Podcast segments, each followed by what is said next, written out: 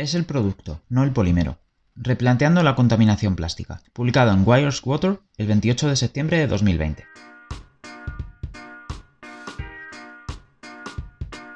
Astra. Los desechos plásticos mal administrados representan una amenaza compleja para los entornos que contaminan, los que generan una preocupación considerable en la academia, la industria, los políticos y el público en general. Esta preocupación ha impulsado una acción global que representa una oportunidad única para el compromiso ambiental generalizado más allá del problema inmediato de la persistencia del plástico en el medio ambiente. Pero para que se aproveche esta oportunidad, es vital que las realidades de los residuos plásticos no sean tergiversadas o exageradas. Los puntos críticos de contaminación plástica, que a menudo son de origen internacional, presentan problemas ambientales complejos en ciertas partes del mundo. Aquí sostenemos, sin embargo, que el discurso actual sobre los residuos plásticos eclipsa las mayores amenazas para el medio ambiente y la sociedad a escala global. Los políticos y la industria han explotado los sentimientos antiplásticos, donde la reducción de las huellas de plástico de los consumidores a menudo se confunde con el velo rara vez desafiado del consumismo ambiental o lavado verde. El plástico es parte integral de gran parte de la vida moderna y regularmente representa el facilitador más ecológico del consumo de la sociedad. Concluimos que es el producto, no el polímero, lo que está impulsando el problema de los desechos plásticos. Las prácticas contemporáneas de consumo y eliminación son la raíz de gran parte de los desechos antropogénicos en el medio ambiente, sean plásticos o no. La acción ambiental eficaz para minimizar el plástico en el medio ambiente debe estar motivada por cambios en las prácticas de consumo, las políticas y el diseño del producto, y debe basarse en ciencia y legislación objetiva. Este artículo se clasifica en ciencia del agua y procesos hidrológicos.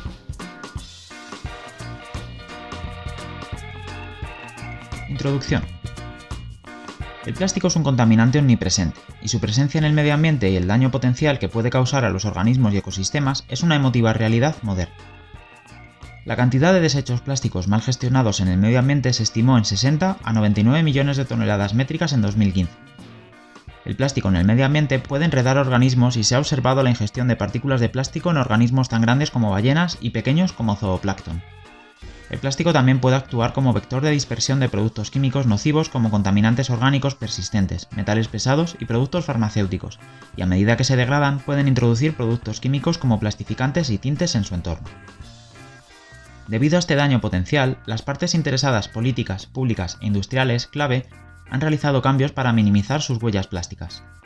Los esfuerzos notables para lograr esto incluyen la eliminación generalizada por parte de la industria y las prohibiciones legislativas de las bolsas de plástico y las partículas microplásticas, por debajo de 5 milímetros en su dimensión más grande, utilizadas en ciertos productos cosméticos. Fuera de las prioridades para minimizar la contaminación plástica, existe un gran potencial para provocar acción ambiental generalizada más allá de los problemas del plástico en el medio ambiente. Sin embargo, la cobertura de los medios de comunicación sobre la contaminación plástica, impulsada por el interés público en este tema, suele ser alarmista con afirmaciones más amplias de información que no están respaldadas por los conocimientos actuales. Ejemplos de esto incluyen titulares de noticias online como ¿Cómo su ropa está envenenando nuestros océanos y suministros de alimentos? The Guardian 2016. La persona promedio ingiere plástico equivalente a una tarjeta de crédito cada semana, según el informe. The Telegraph 2019. Y ¿Dónde está el plástico aerotransportado? Los científicos lo encuentran en todas partes. The New York Times 2020. La aversión al plástico asociada a esto podría alentar el uso de materiales alternativos con efectos dañinos potencialmente mayores. La comunidad científica tiene la obligación de informar a las partes interesadas de manera objetiva, como se detalla con referencia específica a la contaminación por microplásticos por Provencher et al. en 2020. Pero dentro de una cultura de sentimientos antiplásticos, la industria, los gobiernos y las plataformas de medios también tienen la obligación de garantizar que los miembros del público no sean engañados. Los beneficios de los plásticos a menudo se pasan por alto en los discursos sobre contaminación plástica.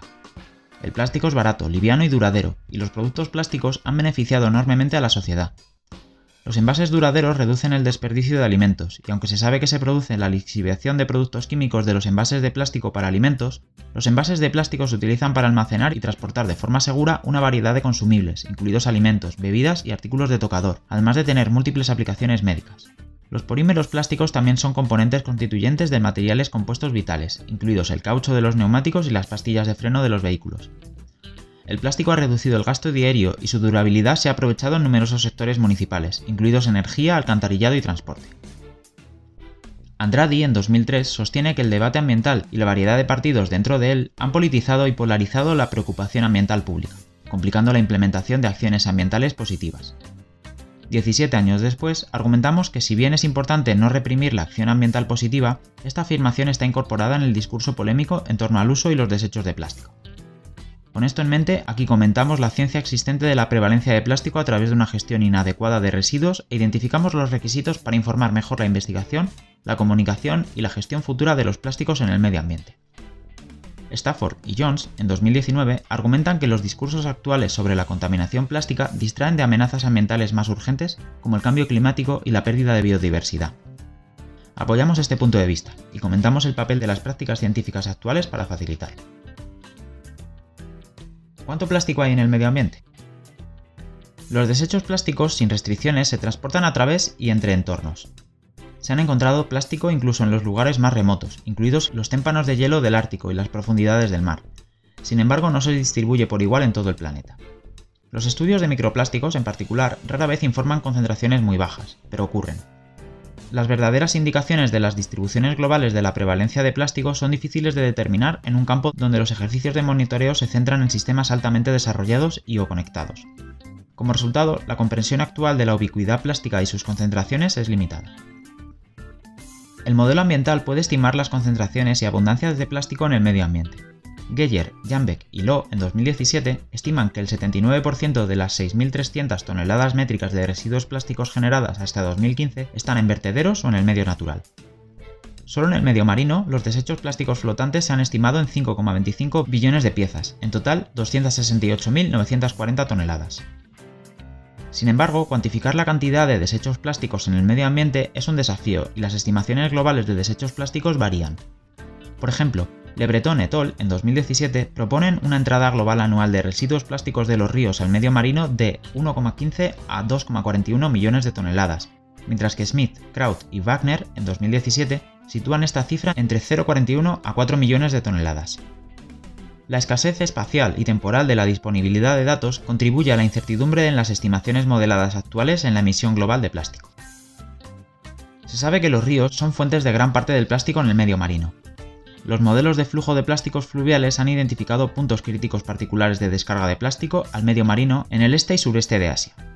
Si bien esta región puede ser fuente de gran cantidad de plásticos, también es cierto que los países de esta región han importado hasta hace poco desechos plásticos de países desarrollados que no tienen el deseo, la intención o la capacidad de reciclar sus propios desechos. Como tal, la responsabilidad de estos puntos críticos de descarga puede ser global, no local. Estimar la prevalencia del plástico es especialmente complicado para las partículas microplásticas, la mayoría de las cuales provienen de la descomposición del plástico en el medio ambiente, que no es consistente entre productos, polímeros y ambientes. El conocimiento actual de la prevalencia ambiental de las partículas microplásticas, particularmente en el ambiente de agua dulce, también se basa en investigaciones que rara vez consideran la variabilidad del ambiente bajo investigación. Además, las concentraciones de microplásticos a menudo se representan en unidades que inflan indebidamente los valores registrados. A pesar de recolectar regularmente por debajo de 30 litros de agua, la mayoría de los estudios de microplásticos fluviales suspendidos y flotantes publicados en 2019 informaron concentraciones de microplásticos por metro cúbico, una unidad dos órdenes de magnitud mayor que su volumen de muestra expresando regularmente concentraciones que equivalen a por debajo de una partícula por litro. Tal extrapolación se considera, con razón, inaceptable para otros contaminantes. Además de representar ciencia deficiente, cuando la extrapolación bruta se combina con metodologías variables, volúmenes de muestra bajos y falta de comprensión de la variabilidad temporal, el potencial para la incorporación de grandes errores es alto.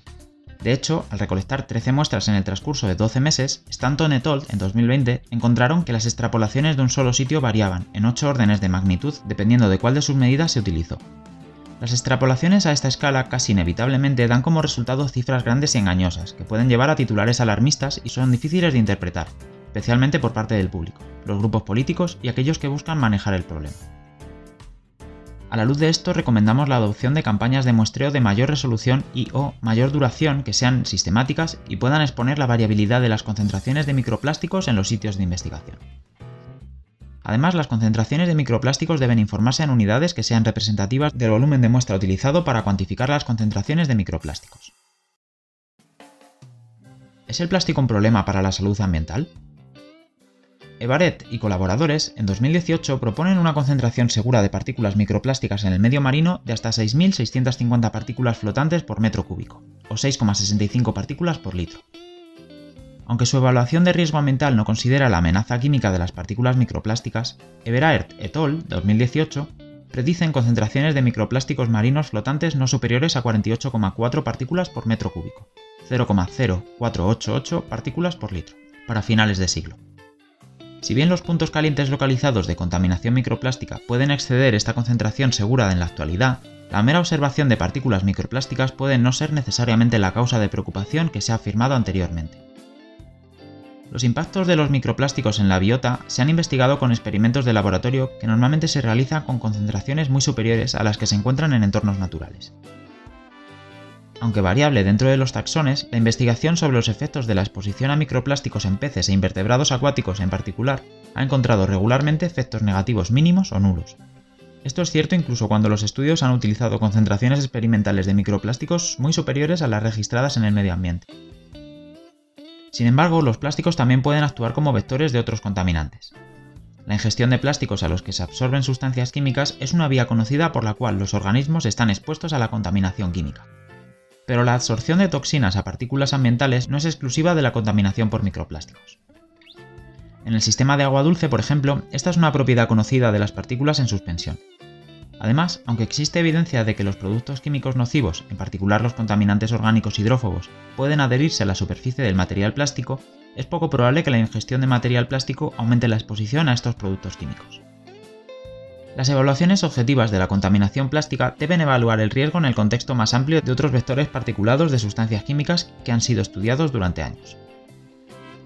Además de sus impactos químicos y físicos, investigaciones recientes también han documentado la colonización del material plástico por comunidades bacterianas potencialmente dañinas, incluidos patógenos. De particular preocupación es la transferencia de plásmidos mejorada notificada de las comunidades bacterianas que han colonizado los desechos plásticos, con posibles implicaciones para la transferencia de resistencia a los antimicrobianos, RAM. Sin embargo, esta no es una observación exclusiva del material plástico se han observado hallazgos similares para la colonización bacteriana de material particulado en el aire por debajo de 10 micras, PM10, y por debajo de 2,5 micras, PM2,5. Aunque diversos en tamaño y composición, los plásticos representan una pequeña proporción de la diversidad de sustratos, antropogénicos y naturales, con los que conviven ambientes y ecosistemas, y en algunos casos se ven amenazados. Por lo tanto, es necesario evaluar tanto las concentraciones de diferentes partículas que amenazan los ecosistemas ambientales como la toxicidad relativa de estas partículas, para resumir adecuadamente las amenazas que los microplásticos representan para el medio ambiente. El impacto del plástico en los humanos. Se han propuesto que los plásticos y microplásticos también pueden causar daño en los humanos. Las preocupaciones químicas con respecto a la lixiviación de plastificantes de artículos cotidianos, como envases de alimentos y juguetes para niños, ha demostrado estar bien fundadas e incluyen el plastificante disruptor endocrino bisfenol A. Las preocupaciones legítimas de salud pública llevaron a la prohibición internacional del BPA en muchos países desde finales de la década de 2000 y principios de la de 2010. Pero si bien la amenaza química de los compuestos asociados con el plástico es relativamente fácil de restringir y legislar, Comprender las amenazas en las partículas microplásticas y nanoplásticas para los humanos y tomar las medidas adecuadas a partir de este conocimiento es más desafiante. En altas concentraciones, la exposición de los trabajadores de las fábricas textiles a las fibras microplásticas transportadas por el aire se ha asociado con la enfermedad pulmonar, pero aún no se sabe cómo las concentraciones ambientales de microplásticos transportados por el aire se comparan con las de las fábricas textiles.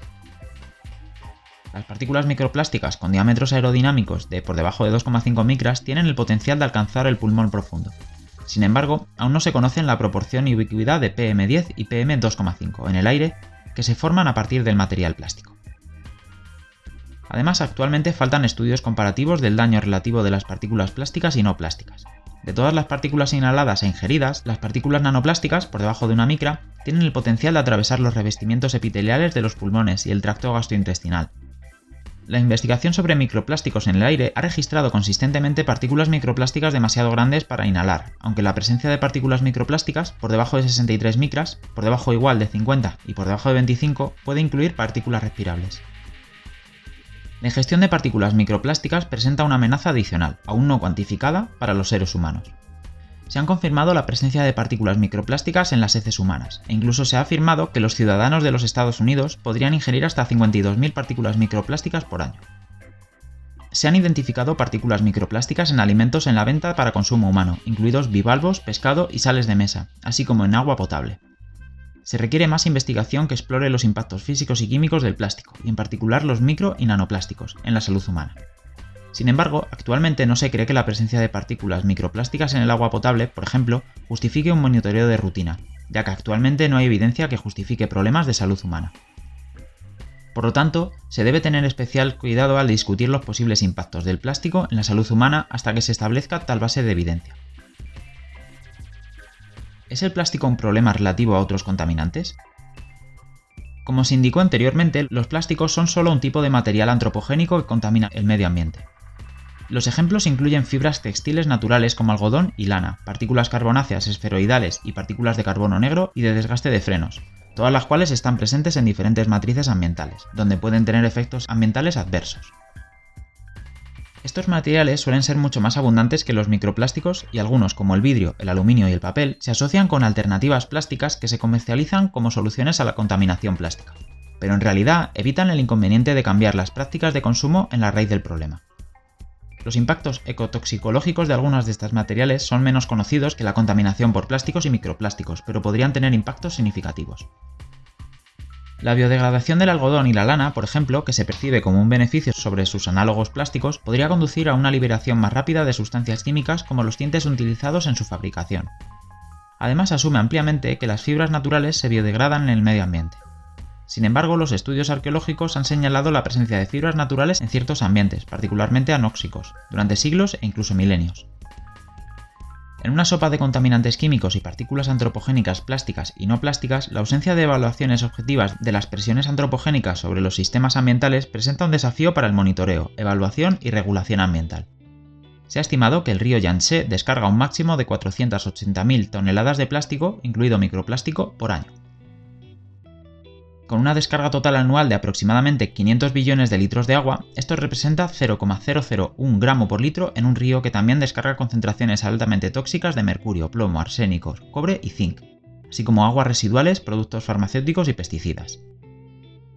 Los metales pesados, los nutrientes elevados y los sedimentos finos a veces se denominan contaminantes heredados. Sin embargo, se sabe que estos contaminantes están generalizados en todo el mundo. Son altamente tóxicos, duran mucho en el medio ambiente y pueden causar daños ecológicos y humanos importantes. Legado no se refiere a su persistencia o amenaza. Además, se desconoce la edad de gran parte del material plástico que se encuentra en el medio ambiente, y por tanto podría clasificarse como un contaminante heredado por derecho propio. Por su definición, los contaminantes heredados persisten hasta el día de hoy, y los problemas que presentan en relación con los contaminantes contemporáneos y en combinación con ellos deben ser considerados y comprendidos si queremos lograr una evaluación objetiva de la salud ambiental. Influenciada por la explotación mediática y la política de un tema ambiental emotivo, la preocupación pública por el medio ambiente está dominada por la contaminación plástica. Sin embargo, como comunidad científica, es importante que la cantidad de tiempo y fondos dedicados a abordar esta preocupación popular no sea desproporcionada con las presiones antropogénicas menos tangibles sobre nuestro medio ambiente, como las de los metales pesados, los productos farmacéuticos y los pesticidas. La investigación ambiental que no presenta de manera justa el problema bajo investigación corre el riesgo de socavar la confianza pública y política en la ciencia ambiental. La contaminación plástica presenta una oportunidad generacional para alterar el comportamiento de la sociedad y utilizar el compromiso sin precedentes actualmente con los problemas ambientales y la preocupación para reducir la cultura del descarte y revisar la mala gestión de los desechos y crear conciencia sobre los problemas ambientales potencialmente mayores. Sin embargo, creemos que la priorización continua del plástico sobre otros problemas conocidos hará que se pierda esta oportunidad. ¿Cuánto podemos recortar? Los materiales plásticos ayudan a reducir el desperdicio de alimentos, mejoran el saneamiento y pueden reducir los costos de los productos y la huella de carbono cuando se utilizan envases de plástico en lugar de alternativas más pesadas como el vidrio. Los envases de plástico reducidos de los alimentos pueden aumentar el uso de conservantes químicos en los alimentos de los supermercados y o aumentar el desperdicio de alimentos. Las comparaciones de huellas y las evaluaciones del ciclo de vida, ACV, pueden comenzar a desentrañar este debate. Los ejemplos incluyen la necesidad de reutilizar una bolsa de polietileno de baja densidad de usos múltiples al menos 10 veces para ver un beneficio ambiental sobre las bolsas de plástico de polietileno de alta densidad de un solo uso. De manera similar, los envases de vidrio y metal tienen un mayor potencial de calentamiento global que algunos envases de plástico debido a las emisiones de gases de efecto invernadero asociadas con etapas particulares de su ciclo de vida, como el transporte. Hay productos plásticos que son innecesarios y para los que se dispone de alternativas adecuadas, como la purpurina en los cosméticos y las perlas de microplástico en los productos de cuidado personal. Sin embargo, los informes de alto perfil sobre pequeñas acciones para minimizar la contaminación plástica, incluida la legislación que prohíbe los microplásticos cosméticos y grabar las bolsas de plástico, y los incentivos financieros para el uso de envases reutilizables, corren el riesgo de inculcar en las sociedades una complacencia hacia otros problemas ambientales que no son tan tangibles como la contaminación plástica antes de que se fomenten o exijan cambios sociales y económicos sustanciales, es necesario definir y comunicar a las partes interesadas los problemas medioambientales asociados con las alternativas de plástico, incluidos los plásticos biodegradables. Es probable que las soluciones provengan de un mayor enfoque en el diseño de materiales y productos que se puedan reciclar y que tengan su fin de vida incorporado, y que existan mercados e instalaciones para reciclar todos los desechos plásticos. La raíz del problema de la contaminación plástica no radica en el plástico en sí, sino en la relación de las personas con él, que ha sido diseñado y manipulado por la industria hasta tal punto que es inevitable. La convivencia y asequibilidad de los productos plásticos de corta duración, incluidos los envases y la moda rápida, ha facilitado un estilo de vida desechable en movimiento, dominado por el plástico, pero que no debe definirse por él. Existe un deseo comprensible de minimizar los desechos plásticos globales en el medio ambiente, pero las acciones positivas para minimizar la contaminación plástica deben estar bien informadas y no deben exacerbar otras formas de degradación ambiental asociadas con materiales alternativos. Los materiales plásticos están tan integrados en nuestras vidas que las reducciones indiscriminadas en el uso de plásticos serían extremadamente desafiantes e irresponsables. Las LCA tienen el potencial de informar evaluaciones ambientales y enfocar esfuerzos para reducir el uso de materiales plásticos, e incluso polímeros específicos, en diferentes industrias. Del mismo modo, mejorar la circularidad de los productos mediante la incorporación de su eliminación en el diseño del producto tiene un gran potencial para reducir la cantidad de plástico que llega al medio ambiente. Sin embargo, aunque las LCA y el aumento de la circularidad pueden dirigir las reducciones de plástico y minimizar el impacto del plástico donde la reducción es menos factible, las LCA pueden carecer de la solidez necesaria para tener en cuenta la diversidad de factores considerados por los tomadores de decisiones, que abarcan el valor social, ambiental y económico de productos, y una circularidad mejorada se basa en una infraestructura de gestión de residuos adecuada que falta en las regiones del mundo con procedimientos sofisticados de gestión de residuos, y ausente en aquellas donde gran parte de la contaminación plástica del mundo se concentra y se pierde en los entornos acuáticos. Si bien la investigación que documenta la presencia de plástico en el medio ambiente y sus impactos en los ecosistemas es extensa, no se puede lograr una comprensión objetiva del problema cambiando solo las prácticas científicas. Para abordar el problema de la contaminación plástica se requieren cambios políticos y económicos a gran escala, pero este cambio debe estar informado por una ciencia sólida y objetiva y las ciencias sociales. Actualmente existe una desconexión entre la investigación científica y la investigación complementaria que es necesaria para comprender las dimensiones sociales del problema de la contaminación plástica.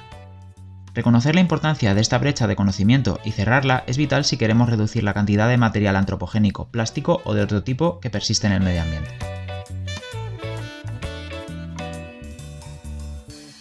Conclusión. Si bien existe un claro impacto de la contaminación plástica en ciertos escenarios, proponemos que la mera presencia de desechos plásticos en el medio ambiente no debe considerarse una amenaza ambiental significativa. Persisten las lagunas de conocimiento en el estudio de la contaminación plástica, y es importante que la dirección de la investigación siga un enfoque más crítico que coloque el nuevo conocimiento en el contexto de otras partículas que tienen funciones físicas y químicas similares en el medio ambiente. Además, no es útil para los tomadores de decisiones promover la importancia de la contaminación plástica por encima de otras presiones antropogénicas sin evidencia suficiente. Es imperativo que las realidades de la contaminación plástica no sean tergiversadas, particularmente en la difusión pública de este tema. Para evaluar verdaderamente la importancia de los desechos plásticos, la investigación y las políticas ambientales deben 1. Abstenerse de informar sobre la presencia de plástico en entornos y organismos en puntos discretos en el tiempo que no pueden proporcionar ninguna indicación de cargas de plástico no se puede interpretar ni extrapolar a través del tiempo y no pueden informar concentraciones de plástico ambientales representativas. 2. Realizar evaluaciones de riesgo ecotoxicológico para humanos y otros organismos utilizando concentraciones ambientales representativas. 3. Situar los hallazgos de contaminación plástica en el contexto de otras presiones antropogénicas sobre el medio ambiente, y junto con el material natural y antropogénico presente en el ambiente muestreado. 4. Actuar para minimizar el impacto medioambiental del consumo excesivo, por inconveniente que sea, mediante el diseño de productos, una gestión de residuos verdaderamente circular y una política considerada más que reaccionaria. 5. Capitalizar el interés público y la preocupación por los problemas asociados con los desechos plásticos para dar a conocer mayores preocupaciones ambientales, aunque menos tangibles, como el cambio climático y la pérdida de biodiversidad. Con el fin de informar verdaderamente la gestión ambiental y enfocar la inversión y el interés donde hará la contribución más valiosa a la protección del medio ambiente, necesitamos con urgencia determinar si son y cuáles son los efectos ecológicos y toxicológicos del plástico en el medio ambiente. Para lograr esto, los estudios de desechos plásticos podrían relacionarse mejor con la vasta literatura existente sobre la evaluación de riesgos ambientales, cuantificación de contaminantes y métodos de identificación utilizados para contaminantes similares y otras disciplinas, por ejemplo, la industria textil, la ciencia forense los desechos plásticos han ganado un interés e inversión públicos y políticos sustanciales, y no es la intención de este artículo socavar la amenaza que la contaminación plástica puede representar en ciertos lugares. Los problemas que pueden causar la contaminación plástica han orientado una considerable acción y protección ambiental, colocando el medio ambiente en la vanguardia de muchos sectores de la sociedad. Sin embargo, también ha habido una gran preocupación pública y una huida de plástico que se debe en parte a hallazgos científicos que, en el mejor de los casos, no son concluyentes. Por lo tanto, es vital que la investigación académica y las políticas no socaven esta oportunidad única de explotar un mayor progreso ambiental positivo.